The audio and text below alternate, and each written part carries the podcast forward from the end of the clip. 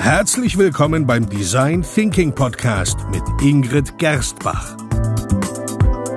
Hier erfahren Sie, wie Sie vertragte Probleme kreativ lösen, weil Innovation kein Zufall ist.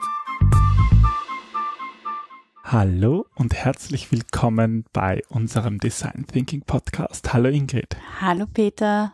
Also ich weiß ja nicht, wie es dir geht, aber ich muss mich an unseren eigenen neuen Jingle immer erst noch gewöhnen. Ja, aber ich finde ihn nett. Ja, mir gefällt er auch, aber es ist definitiv etwas anderes. Ja, die Menschen und Veränderung, das ist immer ein eigenes Thema. Ist es das Thema der heutigen Episode? Nein, nicht ganz. Ähm, das Thema der heutigen äh, Episode ist Obsession schlägt Talent. Das finde ich spannend. Im Jingle heißt es ja so schön, dass wir vertragte Probleme lösen wollen und dafür braucht man Talent, oder? Ähm, nein, also finde ich nicht. Braucht man dafür Obsession? Das braucht man dafür schon, ja. Okay, also ähm, was ist der Unterschied, wenn jemand sagen würde, ich bin nicht talentiert, aber ich bin besessen? Naja, wenn Menschen eine Obsession leben, dann sind sie im Grunde in ihrem Element.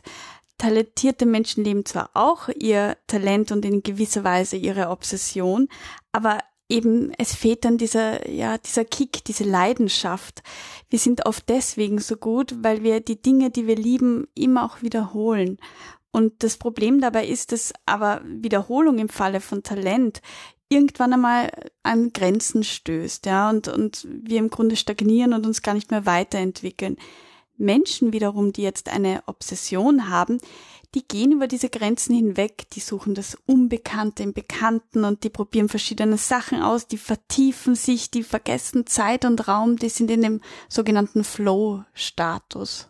Okay, also deine grundsätzliche Aussage ist, dass Obsession eben Talent schlägt, weil, weil man eigentlich über Grenzen hinweggeht und ähm, sich nicht sozusagen an dem, an dem, da sind wir wieder bei der Gewohnheit, nicht an dem Gewohnten orientiert, sondern an dem Unbekannten, an dem Neuen. Genau.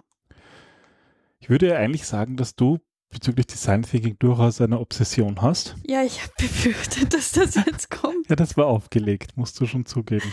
Ja, na, es stimmt ja auch. Also mich fasziniert da auch diese, diese unglaublich unterschiedlichen Perspektiven und vor allem dieser Faktor Mensch, der einfach immer, immer, immer dieses Unbekannte hineinführt. Und egal wie oft wir gerufen werden, um eine Lösung umzusetzen, letztlich ist es immer eine andere Lösung, so ähnlich das Problem auf den ersten Blick auch sein oder scheinen mag. Ja, das finde ich. Das, das, ist spannend, auf jeden ist Fall. Wirklich ja. schön. Also ich liebe diese Arbeit und ja, wahrscheinlich habe ich eine gewisse Obsession. Ich oute mich. Aber das sorgt dann auch dafür, dass du wöchentlich einen Artikel schreibst, den man lesen kann, dass du wöchentlich mit mir hier diesen Podcast aufnimmst. Ich glaube, ohne Obsession wäre das wahrscheinlich gar nicht möglich. Ja, Obsession ist sicher in gewisser Weise auch das Benzin. Aber heute geht es ja eigentlich nicht um dich, sondern um das Thema der Obsession. Was Na, gibt es Gott da, was man wissen muss? Dass ich nicht Obsessionsthema bin. Ähm, naja, das, was ich nachdem ich ja so obsessiv bin, habe ich mich auch in dieses Thema ein bisschen hineingetigert. Und das Spannende ist, dass jede talentierte Person, jedes talentierte Unternehmen oder Team immer wieder im Grunde zum Mittelwert zurückkommt, weil das ist die Natur der Dinge. Dieses Konzept heißt in der Statistik die Regression zur Mitte. Und ähm, ich weiß nicht, ob du das kennst als Statistik. Jetzt wollte ich fast sagen obsessiver, aber das bist du ja nicht. Also, also ich finde Statistik durchaus interessant, aber ich würde nicht wirklich sagen, dass ich da der, der Experte bin. Das stimmt. Aber Regression zur Mitte, ja, schon mal gehört. Ich glaube, da geht es ja um das Phänomen, dass es nach einem extremen, ähm, aber zufälligen Extremwert, ja, eigentlich immer wieder zu einem normaleren Wert zurückfindet. Ja, ähm, und jetzt einmal für Nicht-Statistiker wie mich, ähm, zum Beispiel, Beispiel Sport. Oft gibt es da Läufer, die einen Weltrekord brechen, urplötzlich und dann aber trotzdem beim nächsten Lauf gar nicht mehr diesen Weltrekord brechen können, sondern eigentlich wieder zurück zum Durchschnittswert fallen. Aber irgendwie erwartet man das. Man erwartet es, ja. Dann ein Rekord nach dem anderen purzelt bei der Regression zur Mitte erliegen wir genau diesen Denkfehler, den du jetzt beschreibst. Ähm, zum einen erhoffen wir uns irgendwie illusorische Kausalzusammenhänge statt einem Zufall, der es nun mal ist. Und zum anderen ähm, wird dieser Regressionseffekt auch nicht beachtet, sondern der Messwert einfach der zufälligen Regression gesehen. Also ähm, im Grunde, also ich finde, der andere Name ist sogar aussagekräftiger. Der wird genannt der Fluch der Sports Illustrated. Und ähm, das ist in Amerika eine ganz bekannte Zeitung und äh, da gibt's dieses magische Denken, dass sich demnach die Leistung eines Sportlers immer dann verschlechtert, wenn er auf dem Titelblatt des Magazins gezeigt wurde. Dabei ist der Grund, warum der Sportler auf dem Titelblatt war, ja vielmehr dessen herausragende Leistung, denen dann wiederum seine normale, mittelmäßige Leistung folgt. Ja, und auch wenn die natürlich mittelmäßig im, im, im Leistungssport immer, immer, noch ein Wahnsinn unglaublich ist. ist. Es ist doch unwahrscheinlich, dass einfach zwei so spez äh, außergewöhnliche Ereignisse hintereinander stattfinden. Genau. Ich merke das auch immer, wir wohnen ja in Klosterneuburg bei Wien und wir fahren, wenn wir zu unseren Kunden häufig in Wien fahren, äh, an der Donau vorbei. Und gerade zu einer Zeit wie jetzt, so im, im Frühjahr, gibt es oft die Schneeschmelze und dann ist der Donaupegel relativ hoch und da erkenne ich immer denselben Effekt. Und zwar, wir hatten ja ähm, 2013 war das ein großes Hochwasser, eigentlich eh, glaube ich, in ganz Mitteleuropa.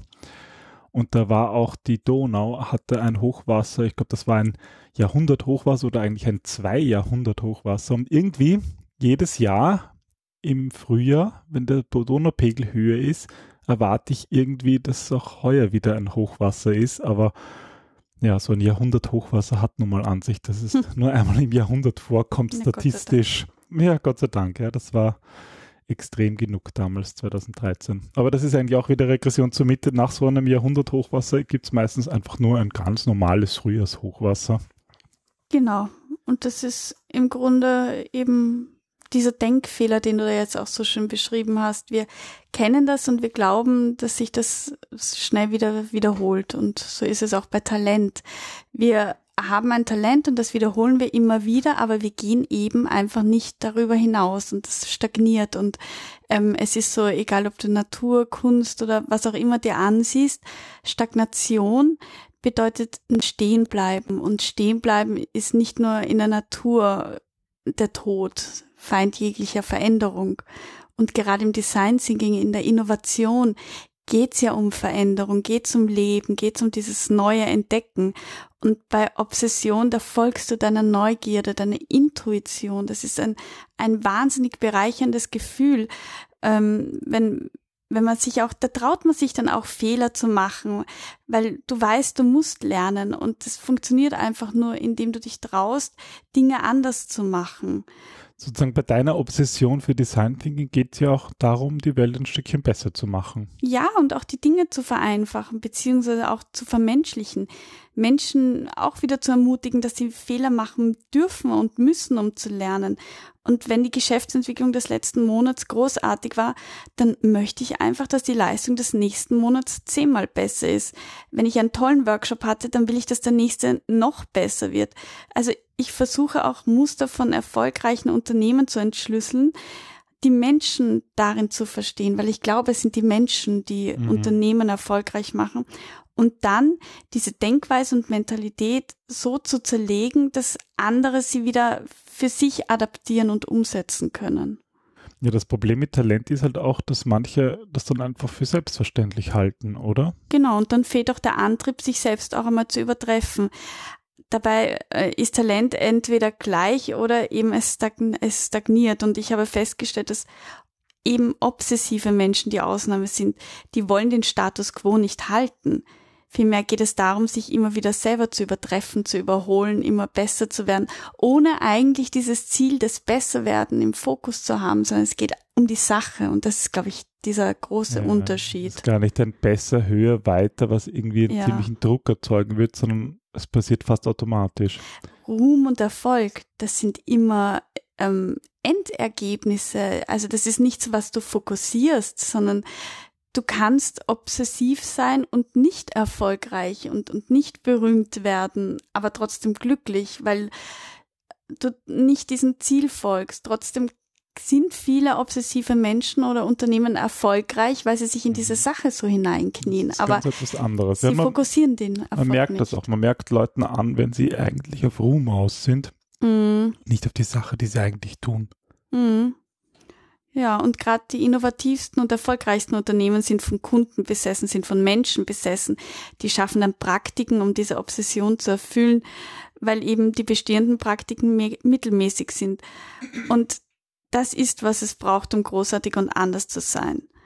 Leidenschaft und Talent, das sind notwendige Zutaten, um Erfolg in jedem Bereich zu erzielen. Hm. Aber Obsession trennt das Großartige vom Guten. Hm, Das ist, das ist schön gesagt. Wobei ich auch sagen muss, dass Obsession noch anstrengend sein kann. Ja, und äh, muss man auch immer aufpassen, ab wann ist Obsession selbstzerstörerisch. Also Obsession hat natürlich auch seine Schattenseiten, wie alles seine Schattenseiten hat. Und willst du jetzt im Design Thinking Team ähm, lieber obsessive Menschen oder talentierte Menschen oder eine Mischung haben? Hast du da sozusagen Präferenzen oder aus deiner Erfahrung Beobachtungen gemacht, was gut funktioniert und was nicht so gut? Also ich finde es sogar sehr schwierig, wenn du nur obsessive Menschen hast, weil sie in ihren eigenen Dingen sehr vertieft sind und manchmal auch keinen Fokus für andere Dinge haben und dann breiten ja äh, Fokus, was sonst so herum passiert. und und dann vergessen, dass es verschiedene Perspektiven gibt und alle eigentlich ihr eigenes Ziel erfüllen, weil sie von dem ja auch besessen sind und diese Besessenheit an, antreibt. Also Vielleicht sind solche Leute mehr so die Katalysatoren, die irgendwie das Team zur Höchstleistung anspornen, genau. aber einer reicht oder genau, zwei. genau, weil sonst da hast du wieder das Problem, dass du den Fokus verlierst und, und dann nicht mehr die Lösung im Vordergrund ist, sondern eine Sache. Und das sollte nicht sein im Design Thinking. Ah. Hm? Aber wir wollen natürlich das Große und nicht nur das Gute. In diesem Sinne hast du so schön gesagt, Obsession ist das, was das Große vom Guten trennt. Hm. Und Obsession schlägt Talent. so ist es. Das hast du, glaube ich, schön bewiesen durch diesen heutigen Podcast. Dankeschön. Ja, dann vielen Dank fürs Zuhören. Ja, Vielen Dank, Ingrid, für deine Einblicke in Richtung gerne. Thema Obsession.